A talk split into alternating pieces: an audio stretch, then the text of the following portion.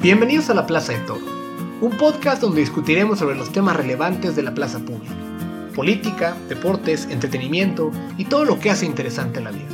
El día de hoy continuaremos platicando sobre los premios Oscar 2019 con Isaac Richter.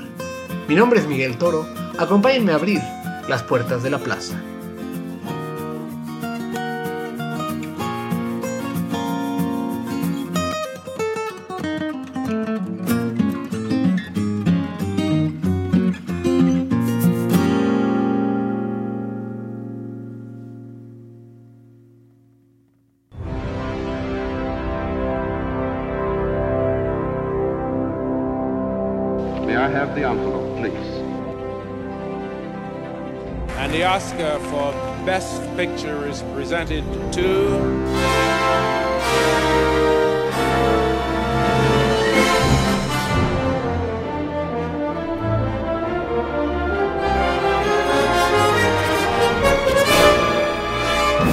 La semana pasada presenté la primera parte de la conversación que tuve con Isaac Richter sobre las nominaciones de los premios Oscar 2019. Él es guionista, dramaturgo y crítico de cine mexicano que nos dio su opinión sobre las categorías de mejor actriz, mejor actriz de reparto, mejor actor de reparto y mejor actor. Si quieren escuchar ese episodio, búsquenlo en la lista de episodios en iTunes, Spotify y en Podbean. El día de hoy continuaré la conversación con Isaac enfocándonos en las dos categorías principales, mejor director y mejor película. Sí. Pero creo que justo para ya pasar la parte de películas, y precisamente hablando de directores mexicanos, Ah, me parece un gran, director. un gran puente. Vamos a hablar de los mejores nominaciones a mejor director. Uh, esta categoría, sí quiero hablar de ella. Obviamente, pues todo el mundo estamos al tanto de que Alfonso Cuarón está nominado por Roma, Ajá. eh, entre otras nominaciones que tiene, hay de, del guion este, original y de cinematografía y la- las 10 que tiene la película y demás. Sí. Pero bueno, tenemos también eh, en la categoría Spike Lee por Black Clansman, Adam McKay por Vice, Powell Palikowski por Cold War y Yorgos Lantimos por The Favorite. Se lo va a llevar Cuarón, ¿no? Lo más probable. Este, aunque ya sería su segundo Oscar, o sea, eh, o sea, para que no recuerde, él ganó por Gravity hace Gravity, cinco años. Sí. Roma se me hace una mejor película. Y ni siquiera se me hace la mejor película de, de, de este Cuarón. O sea, para mí la mejor película de Cuarón es Children of Men. Ok. Y su mejor película mexicana sigue siendo Y tu mamá también. Pero sí, Cuarón es un excelente director. O sea, es un. O sea, yo por muchos años decía que este Cuarón era mi director favorito de los tres amigos, de los tres amigos. Los tres mexicanos, sí. Porque siento que cuando alguien te dice película de Guillermo del Toro, película de Alejandro González Iñárritu, sabes qué esperar.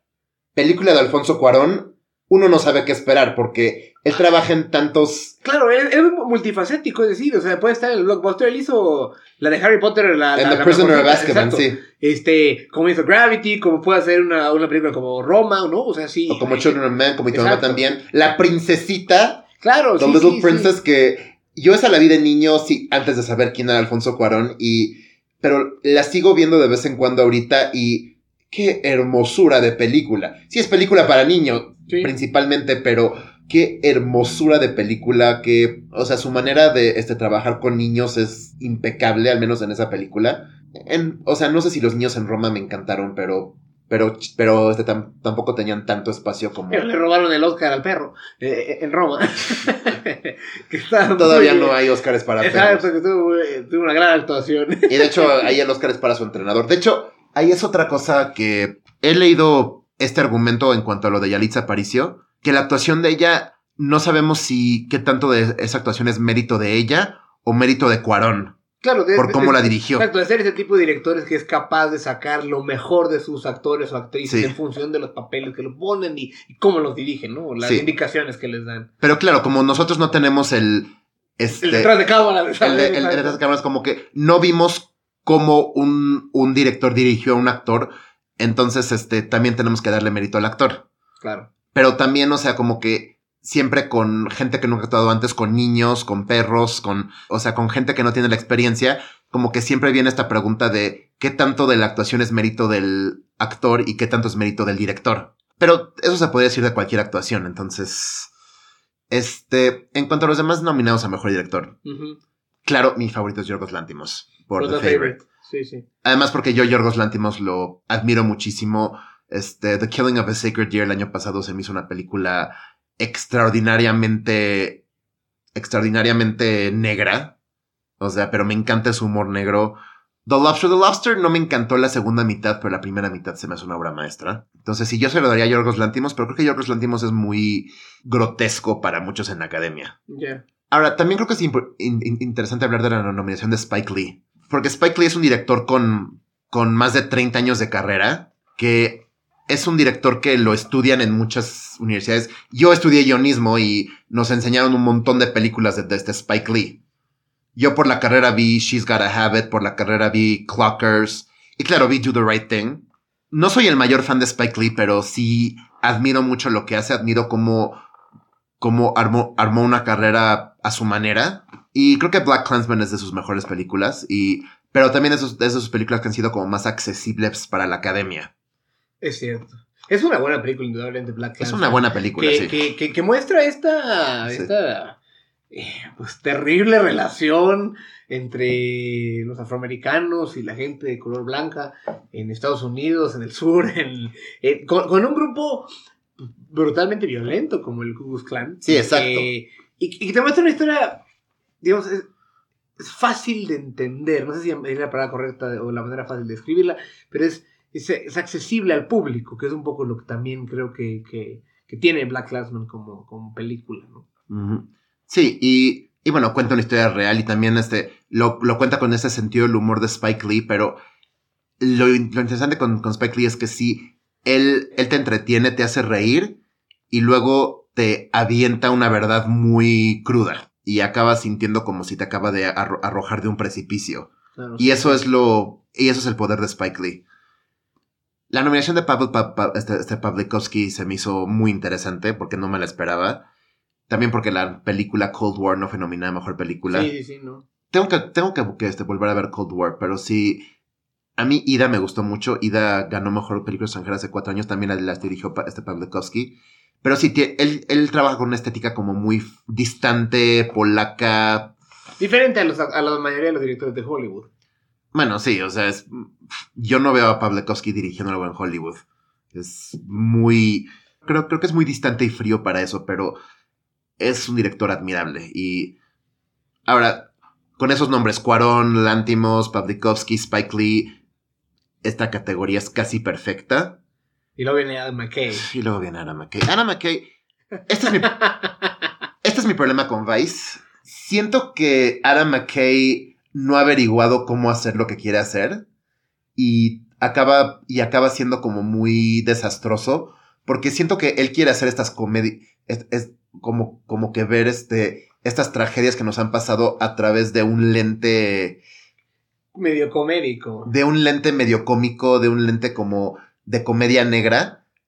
Con Adam McKay, al menos yo siempre siento que, que él siente que está dándole una clase acerca de lo que, de lo que le pasó a la gente que nunca notó. Y, y el tono de sus películas, de este, The Big Short y esta, tienen tonos tan arrogantes que a mí me te molestan. Y, luego veo el tono arrogante y al mismo tiempo veo a un cuate que no sabe que este, que este no sabe cuadrar su película. Y si yo Vice, o sea, o sea, este Vice es una película que vi y me acuerdo que estaba viendo mi reloj constantemente porque, porque la sentía muy pesada. No me estaba riendo.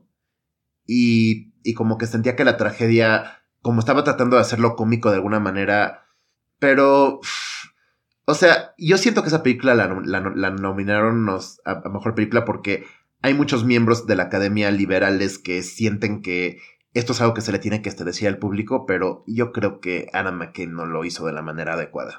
Ya. Pues creo que, creo que esto justo dado que ya estás hablando de la película, podemos pasar precisamente a la última categoría que platicaremos, que es la de mejor película Claro. del año, este, en la cual nomás voy a, voy a listar los ocho nominados antes de que comencemos con esta última conversación. Eh, pero bueno, la- la- las nominaciones a mejor película del año este año son Bohemian Rhapsody, The Favorite, Black Panther, Black Clansman, ujú. Green Book, Vice, A Star is Born y Roma. Ok. Dale, rienda suelta, ¿qué te parecieron? esta? Yo, yo he visto aquí como la mitad, este, por eso mejor que tú empieces.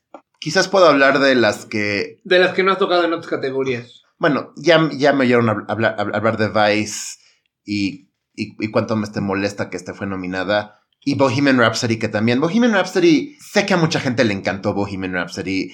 O sea, yo he tenido conversaciones acerca de esa película que han acabado en que, en que la otra persona acaba insultada.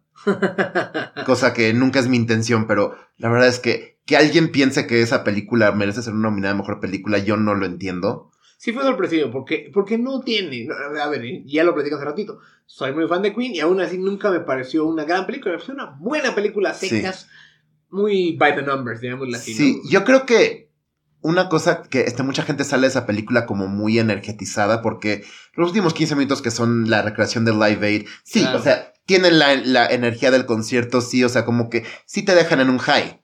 Sí, Y eso- entonces, Y es muy importante porque psicológicamente la gente recuerda mucho el final mucho más que los principios. Exacto. Entonces, el tono o las sensaciones que generas al final de, de cualquier producción, en este caso una película, son muy relevantes para, para el atractivo del público, para que les parezca atractivo no uno de estos productos.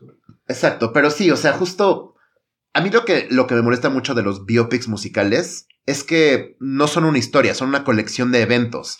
O sea, es esto pasó, luego esto pasó, luego Claro. esto pasó, luego esto pasó. Y no siente que tienes una conexión ni muchos takes dramáticos. Y luego, si ves un biopic musical, se pa- parece que a veces todos los, todas las grandes estrellas musicales casi se siente que tuvieron la misma vida. Ray Charles, Johnny Cash, este, Sí. Edith Piaf, como que acaban siendo tan formulaicas que se siente que todos tienen la misma vida.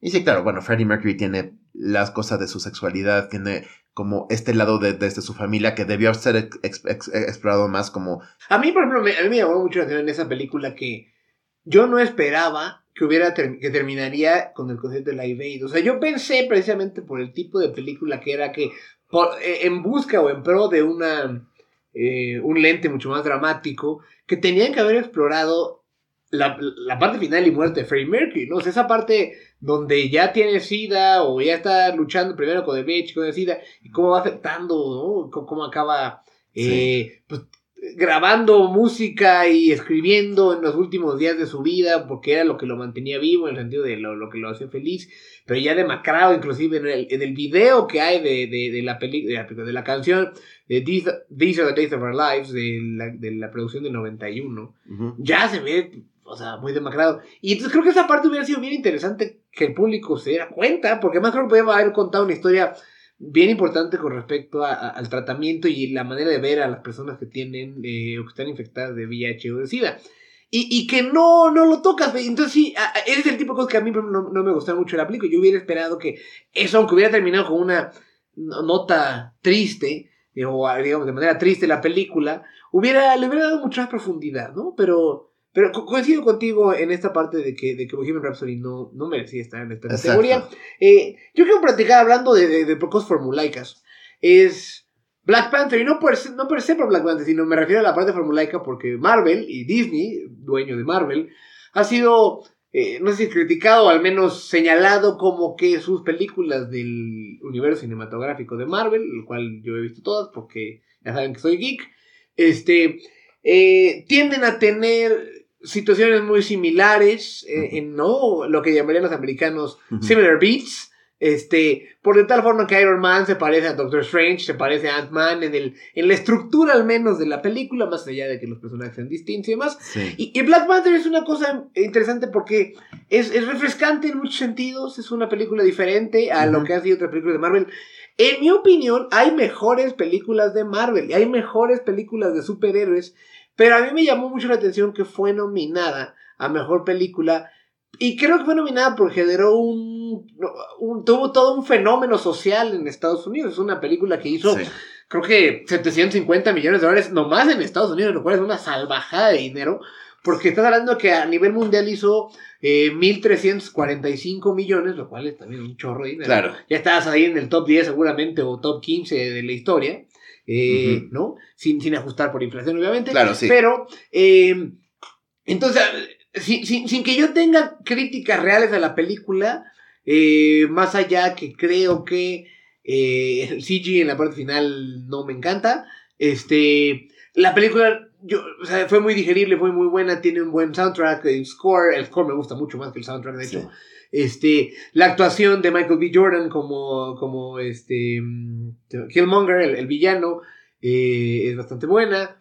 Eh, y en general me parece una, una buena, película de Marvel. Pero yo sí considero, y a lo mejor aquí estoy siendo eh, muy sesgado, yo creo que fue nominada porque el 98.5% de sus actores son afroamericanos. Porque finalmente, a mí me parece que Logan, por ejemplo, el año pasado, era una mejor película de superhéroes y no fue nominada. Recordemos que la, la categoría de mejor película se extendió de 5 a más de 5 en 2009 o de- de la- a 2010, digamos así, porque Dark Knight no fue nominada en, en 2008-2009 y hizo mucho revuelo en la época primitiva de las redes sociales. Imagínate Claro. cómo hubiera sido eso en 10 años después. Sí, me acuerdo que en esa época fue muy criticada la academia porque cómo es que no estaba Dark Knight y, y al año siguiente ya había 10 nominadas, ¿no? Sí. Pero entonces, más allá de si es, si es artísticamente son mejores películas, creo que Black Panther muestra, o al menos en mi opinión, es la cara más emblemática de este intento de lavar la cara que tiene Hollywood, al menos la academia, porque ha cometido en el pasado reciente un montón de errores con respecto a cómo trata a las personas, ¿no? O sea, que todo lo que ha pasado con... con Ah, eh, Harvey Weinstein. Harvey Weinstein, claro. Sí. Este, ¿no? Eh, lo mismo que pasó con Casey Affleck de ganar el mejor actor hace dos años y que de- al año siguiente, el año pasado, no fue a entregar, o sea, básicamente por decencia, no fue a entregar el- Oscar de mejor actriz que se cruza cada año, Sí. Porque pues no fue bien recibido por muchas mujeres que ganara Casey Affleck. Entonces me parece que este año hay una parte de que Hollywood intenta lavar la cara y siento que Black Panther, a pesar de que es una muy buena película de, de, de, de superhéroes y de Marvel, creo que muestra justo este intento de ser, no sé si más incluyente, tal vez una palabra en algunos casos, y en otros también ser más taquillero. Es decir, eh, finalmente la mayoría de la gente que va al cine no ve muchas de las películas nominadas y por eso de hecho se coqueteó con la idea de tener esta categoría como de mejor, Mejor película popular. sí. lo cual es una aberración Sí, grande, ya sé, pero no. Qué bueno que no lo hicieron. este, pero que te muestra un poco cómo los ratings de los Oscars han caído en términos de, de- de quién la gente lo ve. Eh, e- esta visión un poco donde, pues, está desconectado por, porque, porque finalmente muchas de las películas eh, nominadas a, a las mejores categorías, pese a ser grandes películas, no son demasiado rentables en términos de taquilla para los estudios de cine, salvo en estas tres semanas casi alrededor de la, Sí, del periodo de, de, ¿no? de, de los premios. sí. Y que, Pero- y que muestra mucho cómo está Hollywood en este momento, ¿no? Pero hay otra cosa ahí y este- este- esta es una cosa que a mí me ha desesperado muchísimo de los Oscars este año, en particular, que es justo este aire de, de- este desesperación que están mostrando ante de que están perdiendo público, cuando hay otra parte de la historia que nadie ve, que es que todos están perdiendo público. Todo, Claro, toda la televisión. toda la televisión está, está, está perdiendo público. ¿Por qué? Porque existe Netflix. Claro, sí. Porque existe Amazon Prime. Ajá. Porque hay, hay, hay cosas de este streaming. Y los Oscars siguen siendo de los eventos más vistos a nivel mundial. Sí, los ratings no son lo que eran antes, porque los ratings de nada son lo que eran antes. Claro. Entonces, este. Este aire de, de- de esta desesperación que está mostrando. No sé si la academia o por lo menos ABC, que es la cadena que, Que- que que, el- que muestra los Oscars Este año, sí. que sí. están forzando un montón de cambios ante la academia, de acortar la ceremonia, de mostrar algunas, al- algu- algunas categorías fuera de aire, de este, solamente tra- tra- traer estrellas a presentar. De hecho, originalmente parece que los ganadores a, a mejor actuación del año pasado no iban a ser invitados a, a- a presentar este año hasta que hubo un backlash. Claro, qué absurdo. Y no se iban a, y no iban a cantar las cinco canciones nominadas a, me- a mejor canción, nada más dos, las dos más rentables. Hasta que Lady Gaga se aseguró de que se, can- de que se cantaran las cinco porque es ridículo. Sí, sí, o sea. O sea, los Óscares, o sea, están haciendo todo- todos estos cambios para atraer a gente que no le importan los Óscares y ahuyentando a la gente que le importan, que el...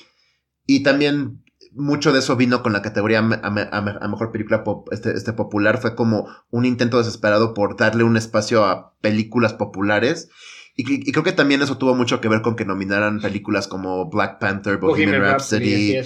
Incluso a Star is Born, que también fue una super taquillera. Sí, le fue aunque- muy bien en taquilla, es cierto. Ahora, mi opinión pe- personal de este Black Panther, como alguien que nada más hay una película del Marvel Cinematic Universe que no he visto y es Thor The Dark World, que me No han te dicho. pierdes de nada. Este, a mí Black Panther no sé si dentro de lo que es el Marvel Cinematic Universe es, es, es este- es este la mejor película de su universo, pero sí creo que tiene, que hay ciertas cosas de este Black Panther que son superiores a todo lo demás en el Marvel Cinematic Universe, y mucho de eso es la creación de su mundo, la creación de Wakanda, la creación de, de esos vestuarios, que, que de hecho yo entrevisté a la, a la- a la vestuarista de este Black Panther el, el año pasado, a Ruthie Carter, que se me hace una mujer fascinante. Este, la banda sonora también es maravillosa. Aunque lo interesante de, de este Black Panther es que sí fue, fue nominada a mejor película, pero fuera de eso, ves que no lo hemos mencionado. Sí, no, porque no está en ninguna otra categoría. Está, es- está, nom- está, está nom- está nominada por este mejor vestuario, mejor di- Eh, sí, diseño de exacto. producción, este, banda sonora, sonido, efectos de sonido, canción original. Visuales, sí, también. Pero puras categorías que donde normal- the line. Claro, y donde normalmente este tipo de películas pueden aparecer en las, Sí. eh, eh, o sea, en las, me refiero a los blockbusters, más allá de si son superhéroes o no. Aunque Black Panther es la primera película del Marvel Cinematic Universe que ha aparecido en la mayoría de esas categorías. Ok.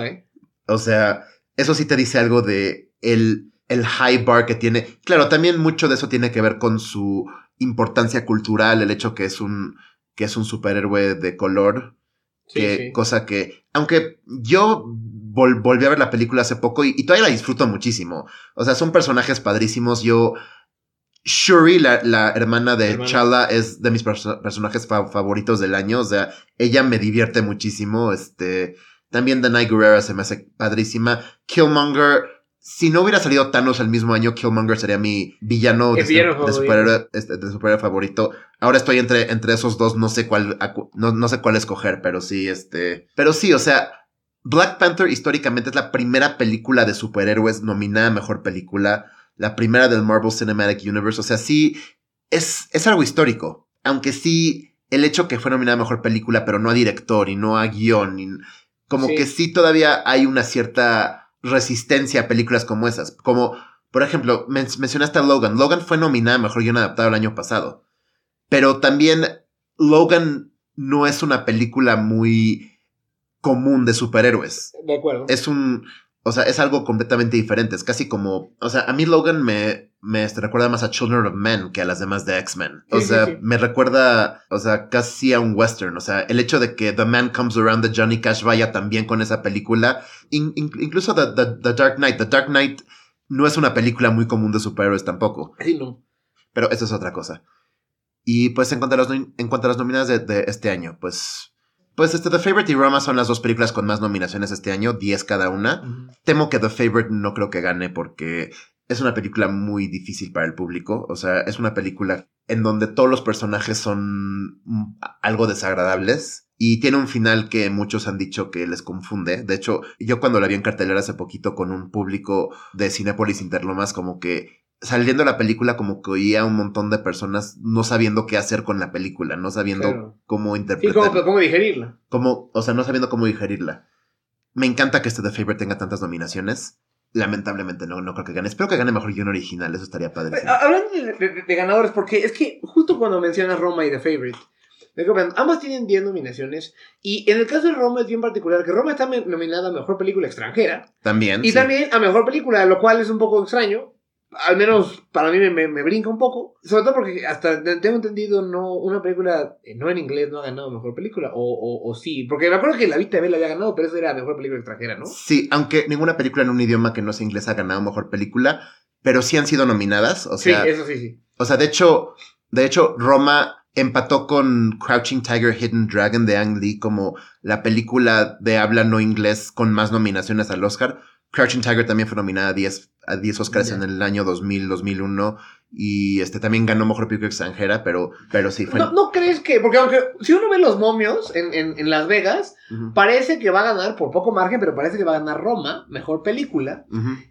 Y yo hubiera pensado que, que la salida fácil de Hollywood es: le das mejor película extranjera a Roma y eso te libera, entre comillas, que puedas darle el Oscar de mejor película a otra, por ejemplo, The Favorite o alguna otra de las películas que están nominadas. Eh, ¿Tú cómo ves que, que, que se desenvuelve esa parte? Pues la cosa es que Roma, Roma es críticamente la película como más, más este, alabada del año. Claro. O sea, muchos de los críticos la han puesto como su película fa- favorita del y año. del año. Pero si Roma gana, sería una ganadora histórica en muchos sentidos. Sí. Una por ser una película de no habla inglés, que se- sería la primera vez. También sería Netflix. Es cierto. O sea, Roma es la primera película de Netflix en ser nominada a Mejor Película. Y la Academia había mostrado una cierta resistencia a nominar películas de Netflix porque... Pues porque es la competencia. o sea, literal. Sí, o sea, porque... O sea, porque es la competencia a la pantalla grande. Y Netflix saca series que, que este, compiten para el Emmy. Y los Emmys también tienen categorías a mejor película hecha para televisión. ¿Por qué no compiten las películas de Netflix en, en cine para televisión y las tienen que mandar directo a cine de cine? O sea, como que. Como que ese debate ha sido muy persistente. Y este sí, o sea, Netflix compra películas de este festivales para poner en su plataforma. Y también está todo este debate de que, bueno, Roma no pudo estrenarse ni en, ni en Cinépolis ni en Cinemex por las prácticas del cine, de que tendría que tener una, exclu- una exclusividad con Roma antes de, que, antes de que saliera Netflix, cosa que Netflix se rehusó a hacer. Claro, sí. Esa es la razón por la que Roma no, no, no, la, no estuvo ni en Cinépolis ni en Cinemex. Aunque yo sí diría que Roma vale la pena verla en una pantalla grande. Yo la, yo la vi en Toronto, en una sala de cine, y sí, sí hace diferencia. Luego la vi cuando salió Netflix, este, la vi también en una pantalla flat screen. Igual se ve hermosa. Y claro, bueno, con Roma, Roma es una película que ha causado muchos debates en México, porque también, o sea, es una película que o la gente cree que es una obra maestra o, o creen que es la cosa más aburrida del mundo. Entiendo ambos sí. lados, la verdad, pero... Eh, Es que no- es difícil, es una película especial, es, es- es distinta y tiene elementos muy particulares. Además creo que hay un componente que, que- que creo que está parte del trasfondo de este debate, donde hay casi un tema de ideología, es decir, he notado cierta correlación entre si eres más de derecha eh, o no tienes, llamémosle un rich man, rich white man's guilt, Ajá. Roma te parece un somnífero. Si, si estás más del lado izquierdo de la vida o eres más artístico, como más hacia el lado creativo del, de- del- ¿no? de las habilidades de las personas, Roma te parece una obra maestra. Y entonces creo que es súper pendular, porque como que no tienes un middle ground de diga, ah, estuvo bien, ¿no? Así, o, o me gustó, pero pues normal. Sí, Como que es muy polarizante las opiniones, y entonces eso, eso es bueno en el sentido del debate, genera sí. mucho ruido y eso te permite también que se Puede ser. como algo muy, muy de, de- como un evento, llamémosle así, ¿no? Sí. Aunque, aunque una cosa que también me, me interesa mucho, Roma se parece a muchas películas independientes mexicanas que he visto en festivales en Morelia, en Guanajuato. O sea, se parece a muchas de esas que son películas que luego las lanzan en cine y nadie las ve. Y o luego como que, o sea, están unas semanas en la cineteca. Y, o sea, como que sí, de cierta forma se parece a muchas películas que he visto. Y esta la única diferencia que, tú, que tiene es que la hizo Alfonso Cuarón. Claro, sí. O sea, y que también tiene a Netflix, que también tiene el dinero de Netflix. O sea, sí, sí es una película que fue hecha con más dinero que la mayoría de las películas que ves en festivales de cine. Aún con una estética Visual como de similar. vis- vis- este visual similar, pero se nota que pudo hacer un diseño de producción como más a fondo, recrear los 70s en México que yo de hecho la primera vez que este vi Roma la vi con un con un primo y mamá que se vive en Toronto, que él creció en México en los 60s, 70s y sí y sí me dijo que la película le recordaba a su niñez. Déjame pensar, hemos platicado eh, durante el programa de la mayoría de estas películas. Sí. De Roma, obviamente, Star is Born, ya platicamos un poquito. Pero igual quiero, quiero tocar un, un rato más a Green Book. Ok. Porque, de hecho, aunque nada más tiene cinco nominaciones y no. Y este no fue nominada a mejor director, hay posibilidad de que esa gane. Sí. O sea, es una película que en Twitter, en, entre bloggers de este, de este cine, sí ha tenido como un backlash de que es o muy simple o que es este. O que es este. Como muy superficial, vez. muy, muy este, superficial, pero ganó el, el PGA Award, que es el premio del sindicato de productores. Sí. Ganó el Globo de Oro a Mejor Película Comedia Musical. Este, Lo cual me parecía de, de ver still completamente al revés, como Human Rhapsody, pero en fin. sí, y también este, ahorita le está yendo bien en taquilla. Y yo Green Book la primera vez que la vi fue en Toronto, en un teatro gigante que estaba lleno, la gente estaba riéndose, estaba, estaba aplaudiendo, estaba... Pero Es, pasaron muy bien. es un crowd pleaser. Sí, sí. es un crowd pleaser que, que este, no importa qué tantas cosas le encuentres al director o qué tantas cosas le encuentres de que el, guionis- de que el guionista es antimusulmán o lo que quieras. Es una película que te hace sentir bien. Como película, o sea, tiene un muy buen ritmo. dura lo mismo que Vice, pero nun- nunca me aburrí con Green Book. Tiene dos actuaciones de primera, ah, o sea, sí, sí, que platicamos. Vigo Mortensen y Mahershala Ali. Sí, que chance no son tan, tan profundas como otras este año, pero que, pero que cumplen con el tono que estaba buscando. Y la volví a ver hace poco en cine y sí, o sea, es una película que sí, es, es una película como más old fashioned en términos de cómo es un old fashioned crowd pleaser. Ya. Y también es, aquí hay un dato curioso. El, el director de la película es Peter Farrelly, de los hermanos Farrelly que dirigieron There's Something About Mary, ¿Qué? Me, Myself and Irene, Shallow Hal. Es algo muy diferente. Y bueno, o sea, de hecho, la película que todos pensaron que este iba a ganar el Oscar antes de que empezara toda la temporada de premios era A, A Star is Born. Sí, Y luego, pues, como viste, a Bradley Cooper ni lo nominaron a Mejor Director. Que, sí. y es una película que parece que... Que es un remake, es como el tercer remake, de hecho, ¿no? Es el tercer remake. Bueno, no sé qué tanto lo llamaría remake porque es una historia que se sigue contando y, y sí, es una fórmula, pero es una fórmula que se puede re- rejuvenecer porque esta historia de este llegar a la fama y cómo la fama puede impactar re- relaciones, pues es algo que es algo que hemos visto en toda época.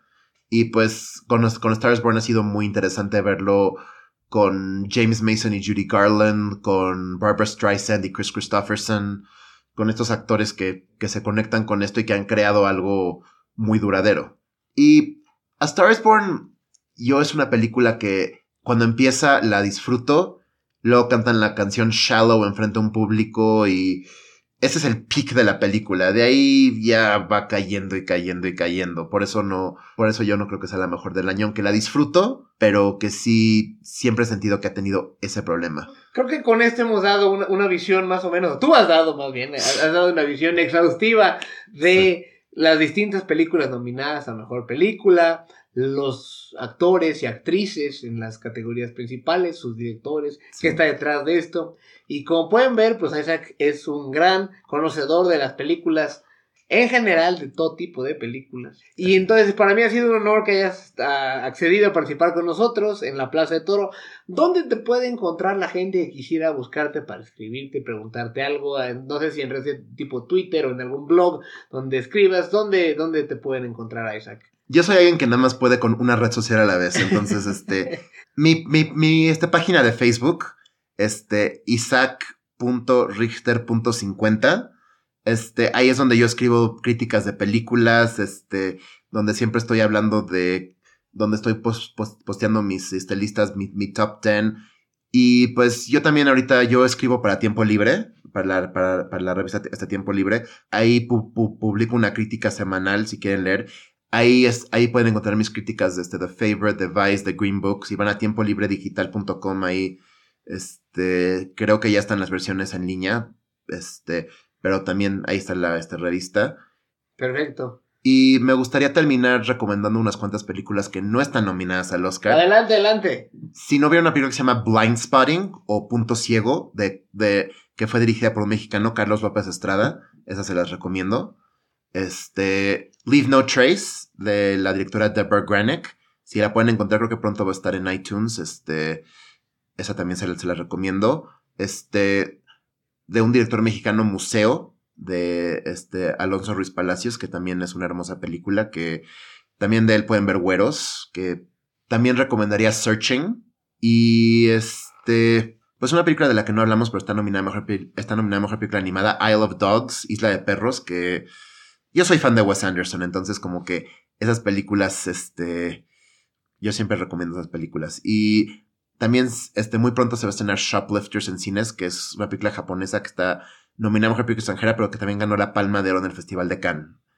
Muy bien. Sí. Pues muchas gracias, Isaac, por venir a la Plaza de Toro. Ha sido un Muchísimas placer gracias. tenerte. Eh, y bueno, ya saben dónde encontrarlo. Busquen, busquen sus columnas y su- sus críticas de cine. Muchas gracias, Isaac. Qué. Muchísimas gracias. Con esto hemos llegado al final de este episodio, que esperamos haya sido de su agrado. En el próximo programa tendremos el primer capítulo de una miniserie que haré durante el mes de marzo, que se titula Lo difícil que es ser mujer en México. En ella entrevistaré a distintas mujeres que han logrado tener éxitos en campos tradicionalmente dominados por hombres, platicando sobre los retos y los sesgos que han tenido que vencer para lograr lo que han hecho. En ese primer episodio platicaré con Gina Díaz Barroso, empresaria mexicana que fundó entre otras cosas la Universidad Centro. Agradezco a todos los que nos ayudan a llegar a más personas al compartir este podcast en Facebook, Twitter y sus demás redes sociales. Recuerden que pueden encontrar el podcast en el app de Podbean, en iTunes y en Spotify. Si pueden, déjenos ahí un comentario o un review. Para cualquier cosa me pueden encontrar en Twitter en arroba Miguel Ángel Toro. Muchas gracias por escucharnos. Mi nombre es Miguel Toro. Es momento de cerrar las puertas de la plaza.